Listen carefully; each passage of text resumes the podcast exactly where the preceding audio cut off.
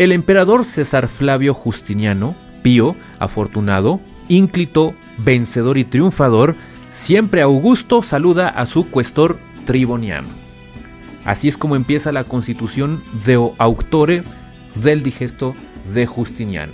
El tema de hoy es el Corpus Juris Civilis, qué es, por qué se creó, quién lo hizo, quién lo mandó a hacer y cómo influye en nuestros tiempos actuales. Un tema central fundamental, elemental para todo abogado moderno, el corpus juris civilis. Dicen los sabios que lo que la Biblia es a los teólogos, el corpus juris civilis es a los juristas. Y no con poca razón, ¿eh? Porque hoy vamos a ver la historia del corpus juris civilis, no a lujo de detalle, porque eso implica un estudio demasiado extenso, pero hoy te va a quedar claro qué es esta magna obra. Vamos a comenzar haciendo un viaje en el tiempo, nos vamos a ir unos 1500 años al pasado y nos vamos a situar en el año 400-450 después de Cristo. En estos años, el Imperio Romano de Occidente, con sede en Roma, va a caer. Es la decadencia del derecho romano y en general de la civilización romana de Occidente, entre muchos factores, esto se debió a la masiva migración de los pueblos bárbaros.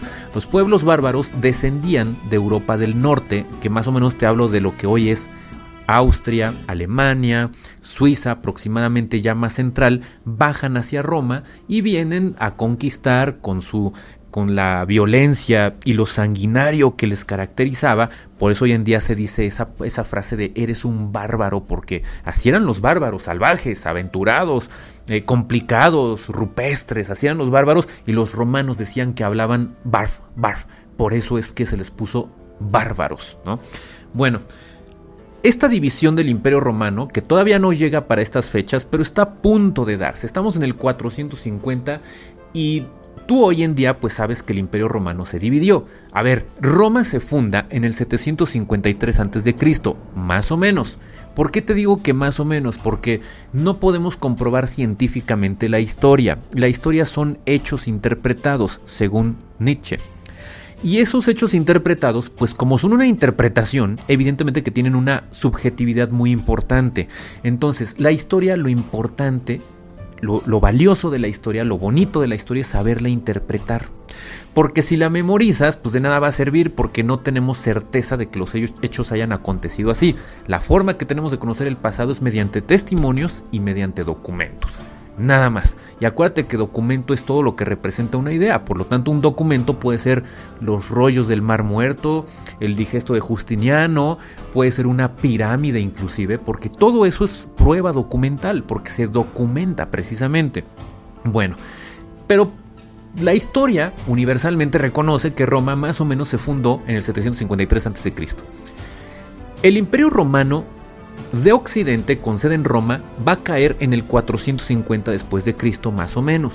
Si tú te das cuenta, estamos hablando de mil años, mil años que tuvo todo el derecho romano y toda la jurisprudencia romana para desarrollarse. Imagínate nada más lo que son mil años de jurisprudencia.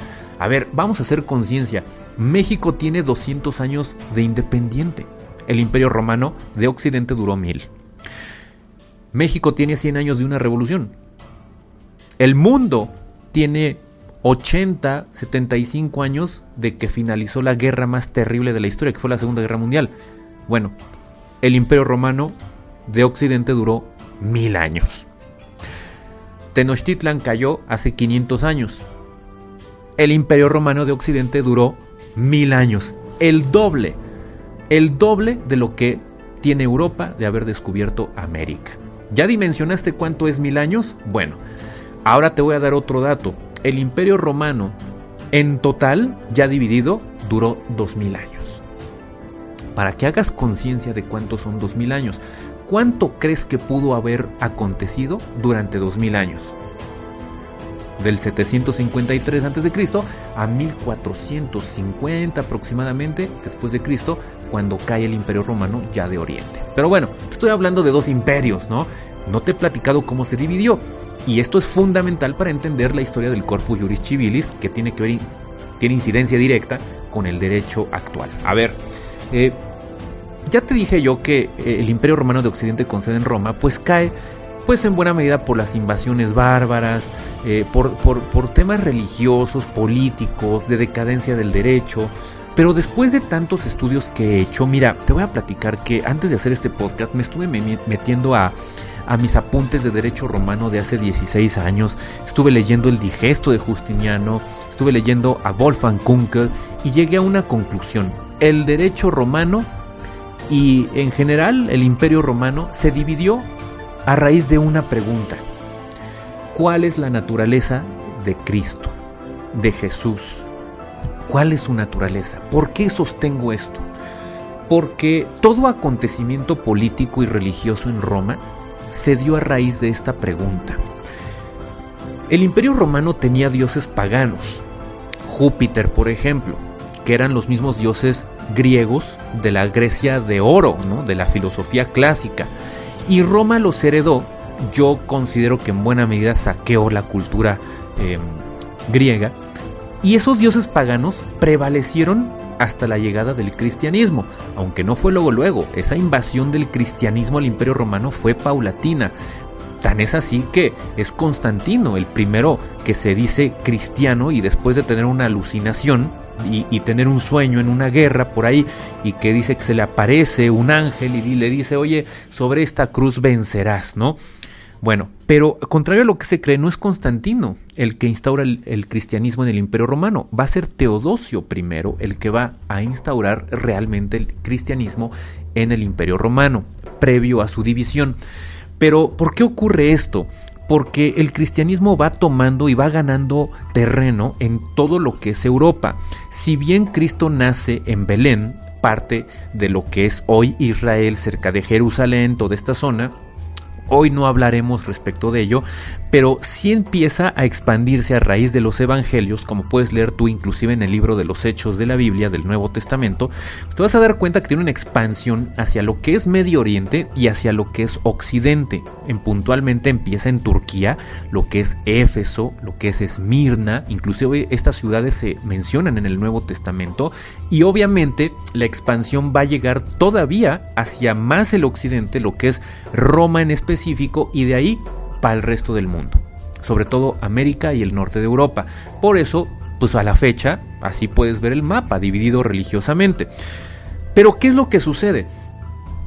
Te preguntarás tú, bueno, ¿por qué hay división de las iglesias cristianas? ¿Por qué ocurre esto? La respuesta está en dos corrientes que surgen en este año en el que estamos situados, que es el 450, más o menos situate por ahí después de Cristo. Y surgen dos corrientes que el cristianismo tachó de herejes para la época.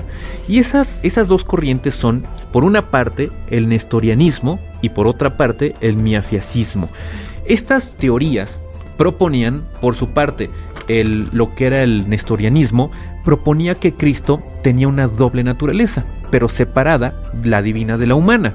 Entonces, eh, son dos entes, Cristo son dos entes, divino y em, y terrenal o humano o carnal. Mientras que el miafiacismo proponía que Cristo tenía sí dos naturalezas, pero que prevalecía la parte divina. Es decir, el miafiacismo proponía que sí había bajado a la tierra, pero era totalmente divino casi casi como una esencia angelical, pero mesiánica.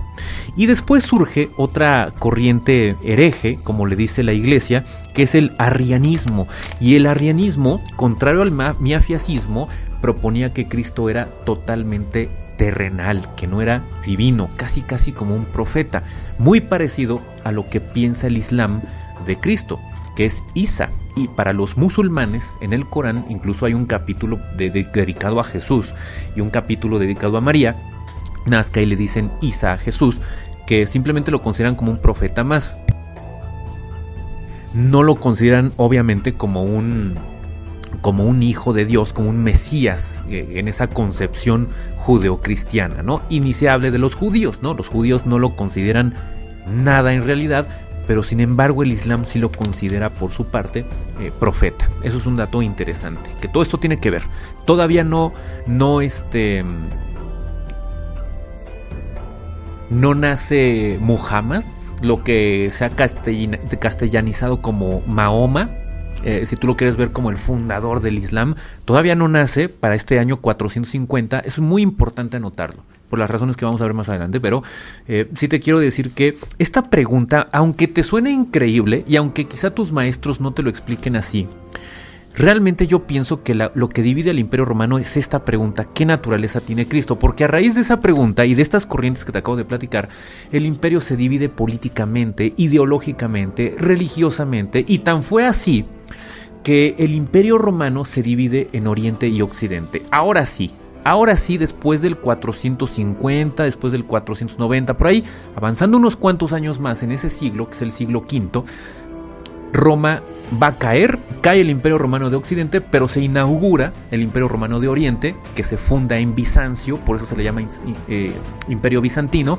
y esa ciudad de Bizancio es Constantinopla, hoy la ciudad de Estambul en Turquía. ¿Qué es lo que ocurre? Roma propiamente cae como imperio, sí cae como emperador, el emperador romano de Occidente, pero sin embargo, prevalece el derecho, claro, decadente, y prevalece lo que se va a denominar como Iglesia Romana Apostólica, ¿no? Iglesia Apostólica Romana. Eh, religiosamente prevalece ahí el cristianismo y va, a erigirse lo que es la lo que es la Iglesia Católica. Por eso yo sostengo que lo que divide al Imperio Romano es esta pregunta. A ver, y hay que ser muy francos. No es Dios el que divide al imperio, no fue Cristo quien dividió al imperio, no fue ningún profeta, independientemente de qué creencias tengas tú, quien divide al imperio romano. No. Lo que divide al imperio romano es la pregunta que los hombres se hacen respecto de alguien que ya no está en la tierra. Para los cristianos sigue vivo, nunca murió. Para los musulmanes, para los que todavía no existe el Islam, pero para los judíos, para los que después van a ser musulmanes, Cristo ya murió. Y punto. Bueno, pues increíblemente se están haciendo una división, se están haciendo una pregunta respecto de alguien que ya falleció, que es Cristo, independientemente de la doctrina que tengas. Según el cristianismo, ascendió y sigue vivo. Según otras religiones, está muerto. Entonces, curiosamente, es esta pregunta la que causa la división. Por eso es que existe una iglesia ortodoxa y una iglesia apostólica católica romana.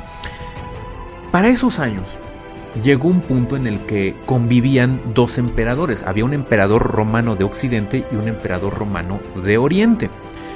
Y es muy importante entender que para esos años la religión y la política estaban íntimamente ligadas. El emperador era papa, era pontífice.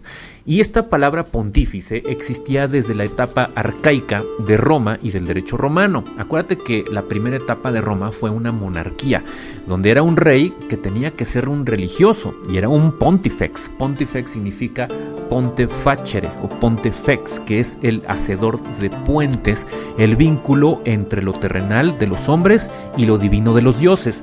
Y esa concepción prevaleció inclusive hasta, hasta la fecha.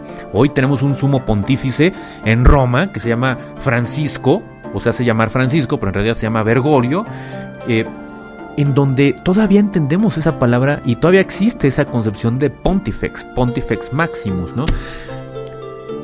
Tenemos dos emperadores, tenemos dos papas, nada más que uno se denomina patriarca, con sede en Constantinopla, y uno se denomina papa católico, con sede en Roma. Si bien ya no hay imperio romano de Occidente, si hay un papado, si hay una autoridad política y del lado de Oriente hay un patriarca y hay un emperador. En estos momentos llega nuestro protagonista del día de hoy, que es Justiniano el emperador César Flavio Justiniano. Y nos vamos a ir despacio a partir de aquí para que podamos entender. Ya platicamos de los antecedentes y dónde estamos parados. Eh, ¿Qué ocurre en el mundo en estos años? Bueno, pues fundamentalmente eh, situados en, la parte central de Europa y la parte de Medio Oriente, que es lo que vendría siendo Persia, Jerusalén y parte el, el puente entre Europa y Medio Oriente, que es Turquía, pues nada más y nada menos que está erigiéndose el Imperio Romano de Oriente y así es como nace, a partir de este momento nace la Edad Media, la Alta Edad Media, que va a terminar hasta la Baja Edad Media, cuando cae precisamente el Imperio Romano de Oriente en 1450 aproximadamente. Entonces, si tú haces historia, si tú haces, si tú echas números, a ver, como hemos comentado en varias ocasiones, el Imperio Romano surge desde el 453 a.C. Cae en, en Occidente en 450. Dura mil años. A partir del 450, más o menos, hasta 1450, 90, 70, por ahí más o menos, pues resulta que cae el Imperio Romano de Oriente. Echemos números, 2000 años de Imperio Romano, 1000 años en Occidente, 1000 años en Oriente. ¿Cuántos son mil años nada más? Para que te des una idea. Mil años, pues resulta que es eh, el doble de lo que tiene de descubierto América el doble de lo que tiene la caída de Tenochtitlan a nuestros días. México tiene 200 años de independencia, 100 años de revolución. El imperio romano duró mil años y el otro mil años, juntos dos mil años.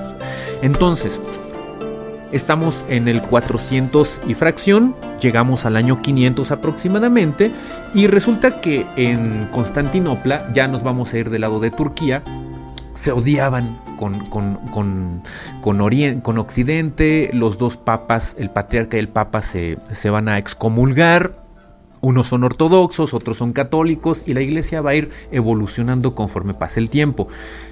Justiniano tenía la idea de hacer resurgir el imperio romano. Los, los bizantinos se hacían llamar romanos. Ellos no eran bizantinos, ellos eran romanos, se sentían romanos, hablaban latín todavía, aunque ya estaba en decadencia el latín. El latín estaba reservado únicamente para los sabios, para los juristas, para los miembros de de los máximos tribunales, y de hecho por eso se explica que el digesto está redactado en latín. Pero en realidad en Constantinopla vamos a empezar a conocer el griego y vamos a empezar a hablar en griego a partir de que Justiniano toma el poder. De hecho, Justiniano fue el último emperador que tenía como lengua oficial el latín.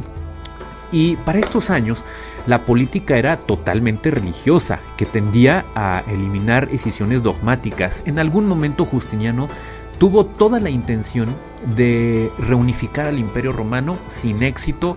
Em, Teodosio instaura verdaderamente el cristianismo. Justiniano ya es un cristiano ferviente, es un cristiano convencido y como diríamos en la actualidad, es un cristiano bien mocho. Es un cristiano que la religión es lo más importante para él y tan es así que quiere erigir un gran edificio, un gran templo de adoración a Dios y va a ser la Catedral de Santa Sofía.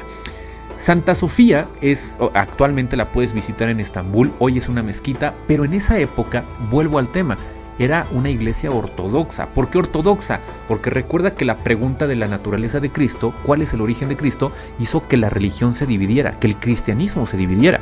Entonces, Santa Sofía fue una catedral católica cuyo planeador, cuyo em, autor intelectual fue desde luego Justiniano. Procopio nos sugiere en su libro, tiene un libro de edificios de la época que más o menos pues eh, en ese libro se relatan unos 25 edificios que, mandó construir Justiniano, pero en realidad los historiadores hablan de que fueron más de 40, unos 42, 45 edificios probablemente. No tenemos todos los datos, evidentemente, como mencioné en un principio, no podemos comprobarlo científicamente, pero lo que sí podemos hacer es interpretar los hechos. Bueno, en esa época em, había una íntima eh, relación entre política y religión.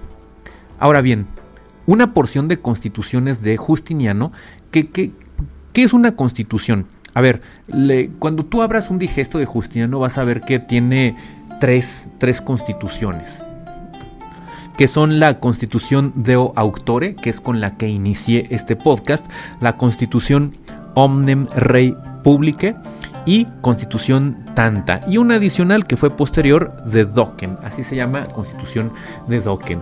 Y lo que hacía una constitución, la constitución, era convocar a los colaboradores que tratan de hacer una publicación de lo que son las compilaciones a manera muy parecida a lo que son las encíclicas papales, como por ejemplo Constitución Imperatoriam Constitutio Tanta. Son dos ejemplos de constituciones como las que acabo de comentar. Entonces haz de cuenta que era como algo así como el decreto promulgatorio de algo que iba a hacerse ley más adelante. En esta época surge una pregunta muy importante que hasta la fecha se siguen haciendo los historiadores y es ¿cuál fue el procedimiento para eh, crear el cuerpo del derecho civil, que es el Corpus Juris Civilis, y cuál es la forma con la cual los compiladores van a hacerse de toda la jurisprudencia. Aquí tengo que hacer una pausa para explicarte que la intención de Justiniano, en ese afán de rehacer o reunificar el imperio romano, pues entra el tema del derecho y de los juristas y dice, Justiniano se, se levanta un día y dice, quiero hacer un cuerpo del derecho civil puro, sin contradicciones, sin antonimias, sin lagunas jurídicas y vamos a recopilar toda la jurisprudencia romana de mil años, desde el 750 a.C., todos los jurisconsultos romanos, conjuntemos toda la jurisprudencia y hagamos un solo cuerpo del derecho civil. Imagínate nada más lo que es juntar la jurisprudencia de mil años. No es poca cosa. Entonces el método empleado es hasta nuestros días desconocido. Eh, por ejemplo, como Kunkel dice, no es fidedigno cualquier eh, procedimiento o método que podamos deducir que se haya empleado en esos años, porque estamos hablando ya de 1500 años, hay que, no hay que perder de vista eso. Entonces eh, llegan unas personas que emplean algún método que desconocemos, que se llaman los compiladores. ¿Por qué se llaman compiladores? Porque viene del latín compilare y compilare significa saquear. Saquear, ¿por qué? Porque tratan de mm, rescatar, robarse, casi casi, y espero que no se malinterprete esta palabra, mutilar la jurisprudencia romana, porque van a discriminar entre la jurisprudencia romana. No creas que agarraron toda y la, la hicieron bolas y la metieron al cuerpo del derecho civil. No, sino que fueron discriminando, fueron seleccionando fragmentos de jurisprudencia. Entonces por eso dicen que saquearon, que extrayeron ese, esos fragmentos de jurisprudencia. Y uno de esos compiladores fue el famosísimo Triboniano, que de hecho es famosísimo porque es de los pocos que se conoce. De hecho es el único que realmente se tiene conocimiento, pero no, no a fondo. De hecho ni siquiera se conoce a ciencia cierta cuál era su apellido o su coñomen. En realidad pues solo se sabe que fue una persona muy cercana a, a Justiniano y que fue parte de los compiladores que, que hicieron, saquearon seleccionaron, discriminaron entre la jurisprudencia romana. Triboniano fue un magister officium. ¿Qué es un magister officium? Es una especie de canciller, una especie de jefe que obviamente dominaba el latín, que tenía como, como lengua materna el latín y por eso Vuelvo al tema, por esa razón está redactado en latín el cuerpo del derecho civil. Pero además, Triboniano fue ministro de justicia, que era el questor sacri palati en latín. De hecho, ¿recuerdas cómo inicié este podcast? ¿Te acuerdas que dije una cosa más o menos como el emperador César Flavio Justino Pío, afortunado, ínclito, vencedor y triunfador siempre Augusto, saluda a su questor, questor triboniano? Bueno, eso es porque así empieza la constitución de Auctore, está dirigida al principal compilador del digesto que es Triboniano precisamente. Así es como empezamos a entender esta, esta cuestión. Y así es como se empieza a planear el digesto de Justiniano bajo la concepción de crear un nuevo derecho innovador, puro, sin contradicciones y que pueda ser lo más egregio, lo más monumental del derecho que se ha hecho hasta la historia. Acuérdate que Justiniano trae ánimos eh, e ínfulas de grandeza. Construye Santa Sofía, que, es el, que fue el templo más grande de la humanidad hasta que se crearon otros, otras catedrales. Por ejemplo, la única que le, le supera en tamaño es la, la, Catedral de Sevilla actualmente. Y del lado católico, bueno, del lado católico pues, está la Basílica de San Pedro en Roma, que está en el Vaticano pero porque ellos son católicos. Recuerda que Santa Sofía era ortodoxa por la división que ya platicamos. Entonces eh, se da en esta parte del imperio, estamos en el imperio romano de Oriente y participaron de modo decisivo también algunos profesores de derecho que les vamos a llamar antecesores. Los antecesores en latín son profesores de derecho que eh, dan clases, enseñan el derecho puro, son juristas de las escuelas de Berito y de Constantinopla, que son las dos escuelas más importantes del Imperio Romano de Oriente. Y de esos profesores, de esos antecesores, surgen dos personajes importantísimos de aquí en adelante, aparte de Triboniano, que son Teófilo y Doroteo. Teófilo, por su parte, era, era, miembro de la escuela de Brito, mientras que Doroteo era parte de la escuela de Constantinopla. Justiniano convoca por medio de la Constitución AEC, que también es parte de lo que estábamos comentando ahorita, antes del digesto, que es como el decreto promulgatorio, otra constitución, eh, en donde hace una nueva recopilación de leyes imperiales contenidas por parte de los códigos o códex eh, gregorianos, eh, teodosiano, por ejemplo, en donde lo que él busca es, y ahorita te voy a explicar la diferencia entre códex, instituta y digesto, eh, él busca con esto abolir, dejar atrás las leyes anticuadas y decía deben de ser suprimidas, deben ser eliminadas, porque yo quiero crear algo nuevo, ¿no? Quiero crear un nuevo derecho civil. Entonces con esto se logra la derogación de los viejos códices o los viejos códex para darle vida este, y también se drogan las leyes imperiales, y lo que hace Justiniano es crear un Codex Justiniano, un código justiniano. Entonces, cuando tú escuches que el código justiniano, pues es el resultado de la derogación y de la abrogación de todas las leyes imperiales anteriores, incluidas algunas leyes anticuadas, como por ejemplo el código teodosiano, entre otros como los gregorianos inclusive.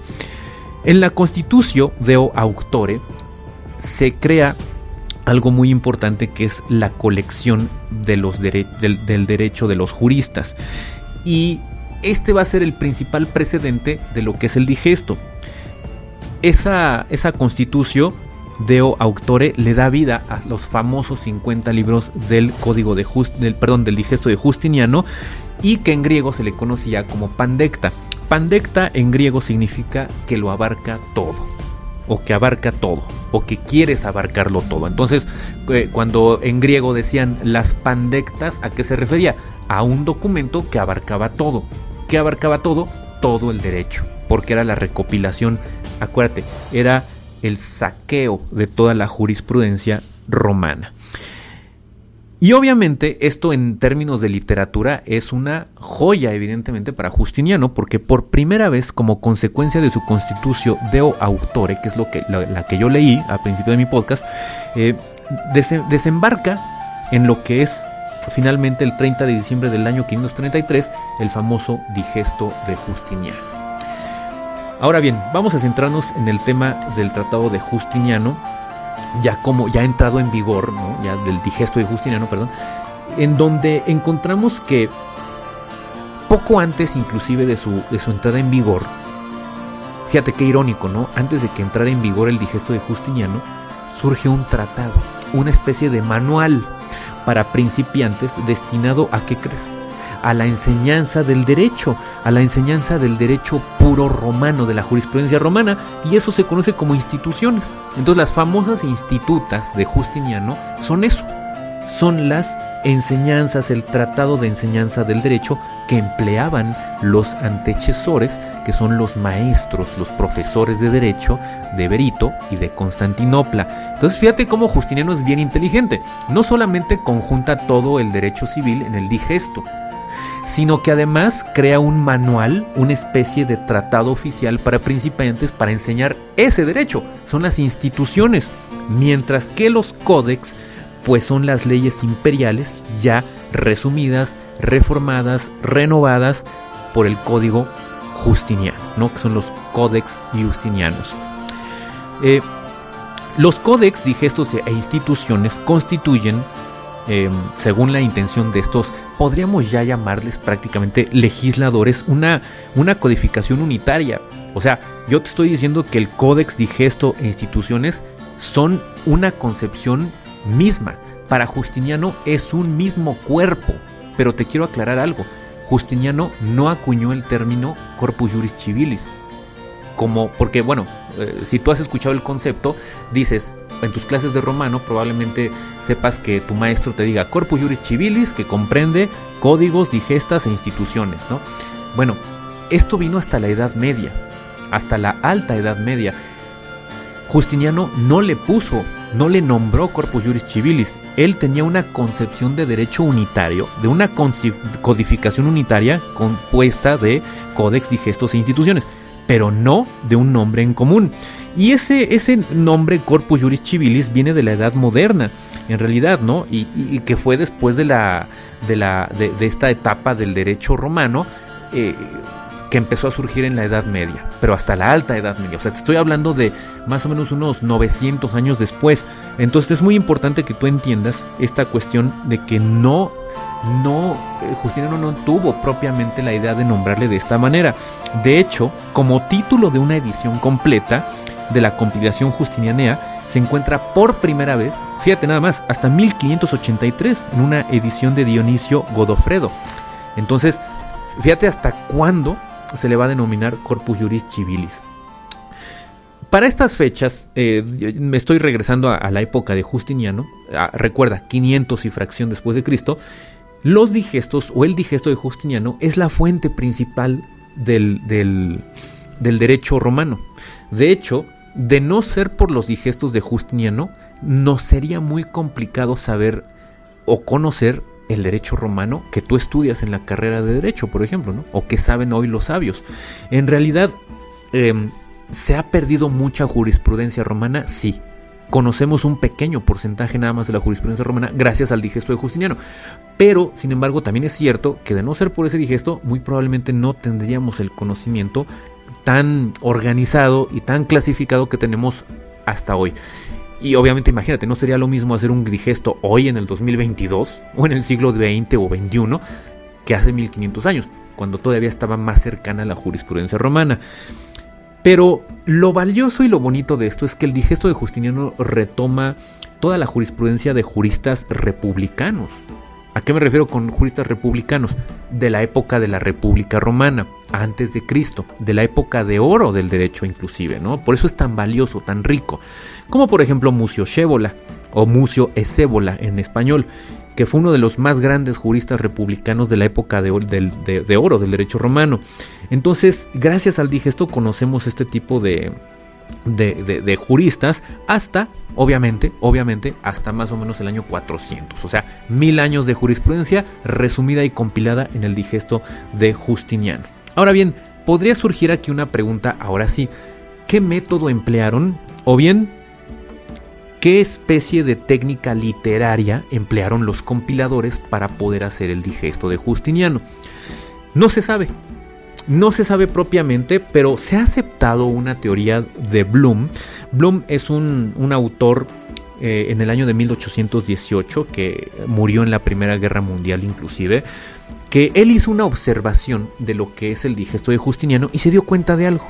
Se dio cuenta al leerlo, al revisarlo, que los, los versículos, los, los, párrafos que comprenden todo el digesto en sus 50 libros tenían una característica en común, que eran extractos de grupos de escritos de juristas clásicos que solían encontrarse agrupados. Por ejemplo, él se dio cuenta que los textos de Ulpiano, de Paulo y de Papiniano, juristas romanos de la época antigua, se encontraban juntos por otro lado, por ejemplo, que se encontraban juntos los del derecho civil, los libri ad sabinum, por ejemplo.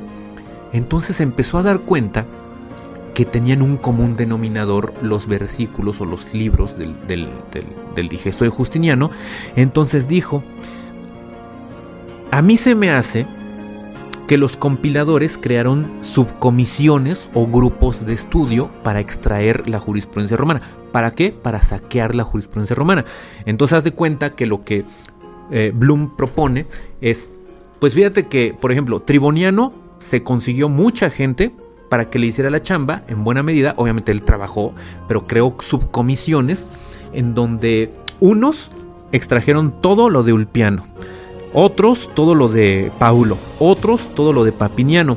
Y entonces eh, le denomina, por ejemplo, a, lo que es todo el derecho del, del Jus Civile, de los Libri ad Sabinum de Ulpiano y Paulo, eh, Massa Sabinianea, porque era Libri ad.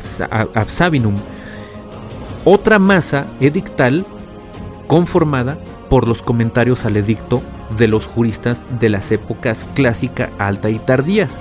Otro grupo, por ejemplo, que tenían las respuestas y cuestiones, o sea, responsas y cuestiones de Papiniano, Ulpiano y Paulo. Y una masa papiniana, ¿no? Que es esta última porque empieza con los de Papiniano. Y una subclasificación en donde de plano no, no encontraban un común denominador que los versículos tenían como una índole diversa, pues le llamaron simplemente masa del apéndice. Entonces, la técnica literaria de saqueo de la jurisprudencia romana de los compiladores en la época de Justiniano fue esta, muy probablemente, muy probablemente, de hacer subcomisiones de extracción de jurisprudencia en masa sabinianea, masa edictal, masa papinianea y masa del apéndice. Entonces, lo, más aceptado es que esa haya sido la técnica Em, literaria que se empleó para extraer este tipo de toda esta, esta jurisprudencia. Ahora bien, es importante entender algo. Para estos años, para el siglo VI de nuestra era, esta codificación de lo que fueron las institutas, que era la enseñanza del derecho, lo que era el digesto, que era la esencia del derecho propiamente, y lo que eran los códex, que era el resultado de la compilación de las leyes imperiales, pues era sumamente avanzada, sumamente vanguardista para la época, era muy sofisticado. Recuerda que veníamos del derecho casuístico romano. Obviamente no existían los códigos, no existían las leyes, propiamente como las conocemos hoy. Existía el derecho casuístico romano, existía el sistema extraordinario de la ley. Veníamos de un sistema formulario y de acciones de la ley, de todo el derecho romano, pero no como lo conocemos hoy, evidentemente.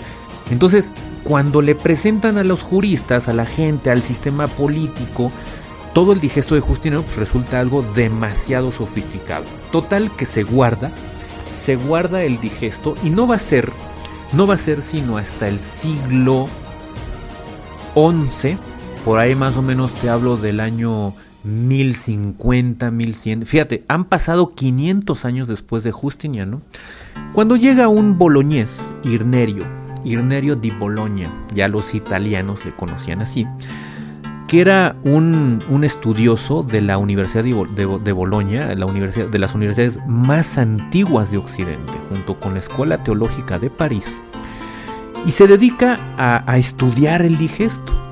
Dicen los historiadores que Irnerio era un maestro en retórica, pero penetró tanto en el digesto de Justiniano que dijo, voy a dedicarme a comprender y a dominar todo lo que es el corpus juris civilis, ¿no? Entonces empieza a hacer una labor que se llama glosa y empieza a, como, como su nombre lo dice, glosa. Hay dos tipos de glosa en la etapa o en la época de los glosadores, te hablo del siglo XI después de Cristo. Hay glosa interlineal, que como su nombre lo dice es entre, renglones, y la glosa marginal, que obviamente pues, se hace al lado, en el margen de la hoja, ¿no?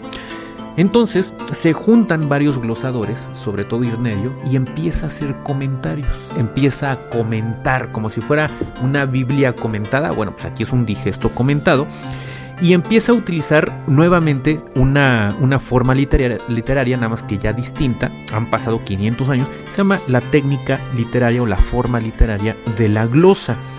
Y entonces, mediante, ahora sí, esto sí se sabe que era un método exegético, este método exegético em, trata de, como ya lo habían hecho inclusive profesores bizantinos de derecho, eh, trata de, de explicar todo lo que era el corpus juris civilis lo encuentran y dicen, qué barbaridad, han pasado 500 años porque había sido muy sofisticado para sus años, se lo encuentran y pues empiezan a glosarlo y empiezan a darle todo un sentido y, y realmente les podría decir que es aquí cuando se empieza a concebir lo que es la codificación del derecho. Estamos a mitad de la Edad Media, estamos en el año 1000. Recuerda que la Edad Media cae o termina, por así decirlo, en el 1450 con la caída del Imperio Romano de Oriente.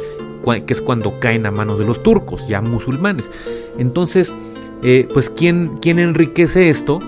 ¿Te acuerdas que hace rato te dije que los antecesores eran los profesores de las escuelas de derecho? Bueno, para estos años, para la época de los glosadores, los profesores se llamaban domini. Los profesores de derecho se llamaban domini y se dedicaron a estudiar el derecho romano por medio del digesto de Justiniano a detalle. Y, es por ellos, por, los, por quienes conocemos el derecho romano, las glosas del derecho romano, las interpretaciones del derecho romano, el digesto de Justiniano, entre algunas otras fuentes. Y bueno, para ir terminando, te voy a decir cómo se lee el digesto de Justiniano. Cuando tú leas que un, fragmento o algo es extraído del digesto, te vas a encontrar, por ejemplo, que dice una letra D de digesto y unos números. Supongamos que tú te encuentras con que dice D 19 2. Casi casi como si citaras un versículo de la Biblia. ¿Qué significan estos números? Imagínate, si puedes anótalo para que te lo puedas, eh, para que lo puedas visualizar. D por ejemplo, imaginemos que es 19.145.2. Ahora bien, lo vamos a leer de derecha a izquierda. El número 2, que es el último número, significa el párrafo. El párrafo es este lo que se conocía como el principium. El principium es el párrafo y es el último número que se cita en una cita, vaya, de el digesto. El 45 se refiere al fragmento, el 1 se refiere al título y el 19 se refiere al libro. Entonces, diríamos, el D19145.2 significa digesto, libro 19, título primero, fragmento 45, párrafo segundo. Así es como tú puedes localizar lo que son los, este, los, los versículos, por así decirlo de forma coloquial, del digesto de Justiniano. De hecho, esta práctica de dividir en parágrafos o párrafos, si así lo quieres ver, procede de la Edad Media, de la, de la este, alta Edad Media, o sea, de cuando nace el Imperio Romano de Oriente o Bizantino, con sede en Constantinopla. Para acabar, para acabar te voy a decir que el Imperio Romano de Oriente cae a manos de los otomanos turcos, y los otomanos turcos son musulmanes. Como hace rato te comenté, Mahoma o el profeta Muhammad, a mí me gusta decirle Muhammad porque no se llamaba Mahoma, se llamaba Muhammad, es el profeta que recibe la revelación del arcángel Gabriel y el que es el fundador del Islam, de todos los que son musulmanes. Los musulmanes son los que religiosamente profesan la religión del Islam. Eh, todo lo que es la revelación del arcángel Gabriel a Muhammad es lo que conocemos como Corán. Entre esas revelaciones está Isa, que es Jesús, y María como profeta, no como hijo de Dios. Bueno, eh, lo que hace Muhammad nace en la Meca, que es la ciudad sagrada para el Islam en Arabia Saudita. Hoy tú la puedes visitar, es el centro ceremonial más grande que hay de todo lo que es el Islam. Pues increíblemente, a partir de que Muhammad recibe la revelación del arcángel, según la, la fe islámica, no tardaron ni 100 años después de la muerte del profeta Muhammad para que los musulmanes, ya islámicos, ya musulmanes, conquistaran buena parte del norte de África, buena parte del sur de España y empezaran a involucrarse en el Imperio Romano de Oriente, al grado que pues van a pasar muchos años, van a pasar más o menos unos mil años, y el Imperio Otomano, que va a ser islámico, pues nada más y nada menos que va a ingresar a Constantinopla y va a caer a manos de los otomanos turcos. Por esa razón, Santa Sofía dejó de ser catedral ortodoxa y pasó a ser una mezquita por la invasión de los otomanos turcos, que eran islámicos, musulmanes, que conquistan el imperio romano de Oriente y así es como caen finalmente a manos de, de este imperio que no va a caer, fíjate, ahí te va el dato, ¿eh? ellos van a caer hasta 1918. Después de la Primera Guerra Mundial, cae el Imperio Otomano. O sea, duraron más o menos unos 600, 500 años todavía después de que tomaron Constantinopla. Y volvieron musulmana a Constantinopla y se volvió Turquía y Estambul. Por eso, Hoy en día, si tú viajas a Constantinopla, pues es una ciudad totalmente musulmana. De hecho, creo que es donde más musulmanes hay hoy en día. Musulmanes turcos, evidentemente. Eh, el, Islam es, es la religión que más crece hoy en día. Más o menos un 8% de los europeos son musulmanes. El norte de África es musulmán, como Libia, por ejemplo, como Egipto, son musulmanes por esta invasión del imperio otomano islámico. Entonces, pues esa fue la influencia que tuvo todo el imperio otomano en el imperio bizantino, que pues, hizo caer y con ello terminó la Edad Media en 1450 aproximadamente. Eso ha sido todo por hoy. Espero que te haya gustado este tema del Corpus Juris Civilis. Es todo, todo un tema. Te invito a que mires tú mismo el, el digesto de Justiniano, que lo puedas leer tú y que puedas comprender el derecho romano de una mejor manera, con fuentes directas y te puedas apasionar en este tema que es hermoso. Muchas gracias, cuídate mucho y hasta pronto.